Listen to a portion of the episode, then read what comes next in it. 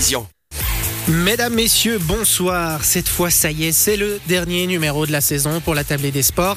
Mais avant de marquer une pause de deux mois, une ultime émission figure au programme. Et voici ce qui vous attend durant l'heure à venir. Pour commencer, nous irons prendre des nouvelles de Maud Matisse, victime de douleurs récurrentes au tendon d'Achille. La coureuse de long a dû se résoudre à subir une opération. Quelques jours après cette intervention chirurgicale qui s'est bien déroulée, la Chablaisienne a fait le point sur les prochains mois à notre micro. Nous prendrons ensuite la direction des plans sur B pour aller à la rencontre de Steve Mazzucco, euh, passionné de triathlon de l'extrême.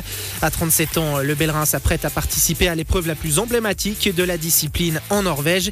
Il nous en dira plus. Et dans la seconde demi-heure de cette émission, notre table ronde sera dédiée aux tournois populaires et à leur importance pour les clubs qui les organisent. Nous nous intéresserons également à la dimension sociale de ces événements avec trois invités qui me rejoindront en studio. Voilà pour le programme. La tablée des sports, c'est jusqu'à 19h. Merci de nous rejoindre. Place aux choses sérieuses. Bonsoir Julien, pour ouvrir cette émission ce soir, on commence par prendre des nouvelles de Maude Matisse. La coureuse de long a dû se résoudre à passer par la case opération. Si elle a longtemps essayé de trouver des alternatives, la Chablaisienne a finalement dû se résoudre à subir une intervention chirurgicale au talon droit. Les douleurs ressenties au niveau du tendon d'Achille ne lui permettaient plus de s'entraîner dans de bonnes conditions. Opérée lundi à Fribourg, la Vaudoise a désormais une longue période de convalescence qui l'attend, ce qui ne remet pas forcément en question son ambition de partir participer au marathon des Jeux Olympiques de Paris l'été prochain. Pour Maud Matisse, il était donc temps de prendre une décision. Oui, alors au début j'hésitais parce que j'essayais toujours de trouver un plan B, euh, essayer de gérer cette douleur, de m'entraîner quand même. Et puis finalement, quand je voyais que les semaines avançaient et puis que c'était toujours la même chose, et puis même après une semaine de pause, que la douleur elle revenait, j'ai dit bon, ok, cette fois je crois que c'est l'année pour. De toute façon, j'avais pas de gros projets euh, en perspective euh, à, cause de cette douleur, donc je préférais biffer 2023 de mon, calendrier et puis me concentrer sur cette opération cette décision euh, de vous soumettre à cette opération euh, au niveau du talon.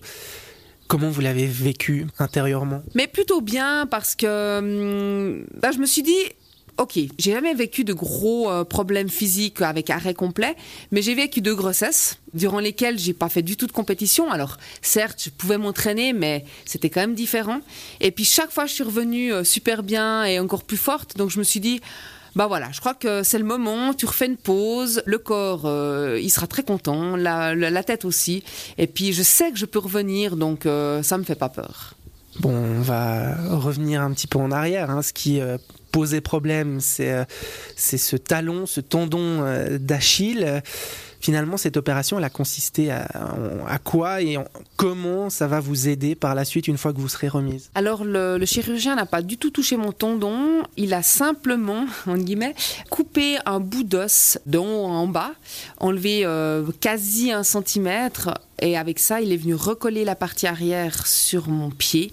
Et donc, ça rétrécit un peu mon pied, mais j'ai beaucoup plus de place et donc plus de compression et plus d'inflammation. Cette opération, euh, vous le dites, hein, simplement enlever un, petit bout d'os au niveau du talon, euh, ça vous a aussi rassuré, conforté aussi dans cette idée que ce n'était pas, entre guillemets, trop invasif? Tout à fait. C'est juste de l'os. Le tendon n'est pas touché et je pense, et on m'a dit aussi, une physiothérapeute m'a dit, quand le tendon n'est pas touché, c'est plus facile euh, pour revenir au niveau de la, la rééducation est moins, est moins lourde. Vous êtes passé par cette case opération, vous êtes fait opérer, euh, c'était lundi à Fribourg. Quelques jours plus tard, euh, on imagine que maintenant le focus est mis sur les semaines, les mois à venir, sur cette fameuse convalescence. Qu'est-ce qui vous attend justement dans les semaines et les mois à venir? Alors d'abord, j'ai six semaines avec immobilisation quasi complète, hein, donc je peux juste poser le pied mais pas du tout le charger. Donc j'ai les béquilles et puis une grosse attelle. Et euh, à partir de six semaines, je vais pouvoir progressivement mettre un peu de charge sur mon pied, mais toujours avec les béquilles et l'attelle. Et donc à partir de la sixième semaine, je vais pouvoir commencer ma rééducation. Et à partir de la dixième semaine, normalement, si tout va bien, l'os sera consolidé et là, je vais pouvoir euh, lâcher les béquilles et, pouvoir remarcher et refaire du vélo. Euh, on va dire une structure d'entraînement. Reprendre une structure d'entraînement, euh, grosso modo, à partir de deux mois et demi hein, après votre opération. Quel moment on peut déjà envisager de reprendre la compétition, de reprendre une charge d'entraînement à peu près normale, en tout cas une charge d'entraînement qui correspond à celle que vous aviez avant cette opération? Alors, Le chirurgien m'avait dit, euh, enfin m'a dit qu'il fallait compter environ six mois pour vraiment pouvoir euh, suivre un plan d'entraînement. Après, ça c'est de la théorie, il y a la, pratique, ça se passe pas toujours euh, comme on le pense. Dans ma tête, je préfère me dire c'est une année où je suis euh, pas à 100%. Je sais que dans une année, je vais pouvoir reprendre les compétitions. Et euh, j'espère pouvoir ouais, vraiment charger et, suivre un plan à partir de novembre, décembre. Ça, c'est pour la théorie. Au niveau de la pratique, c'est facile, ça va être facile quand on est une athlète de haut niveau qui a l'habitude de s'entraîner tous les jours, qui euh, bouge tout le temps, de devoir euh, suivre ce protocole où il faut euh, vraiment baisser la cadence, où il faut rester tranquille, rester au repos. Non, c'est clair que c'est difficile. Je suis déjà en train de faire un, petit deuil, au fait. J'ai déjà entamé ce processus. Il faut vraiment que je me dise, ok, c'est une période comme ça, c'est quelques mois. Dans une carrière, c'est pas grand-chose. C'est clair qu'il y a des jours où je serai un lion cage, j'aurais envie d'aller d'aller crapahuter, surtout que là on a on est dans l'été, les journées sont longues, il fait beau.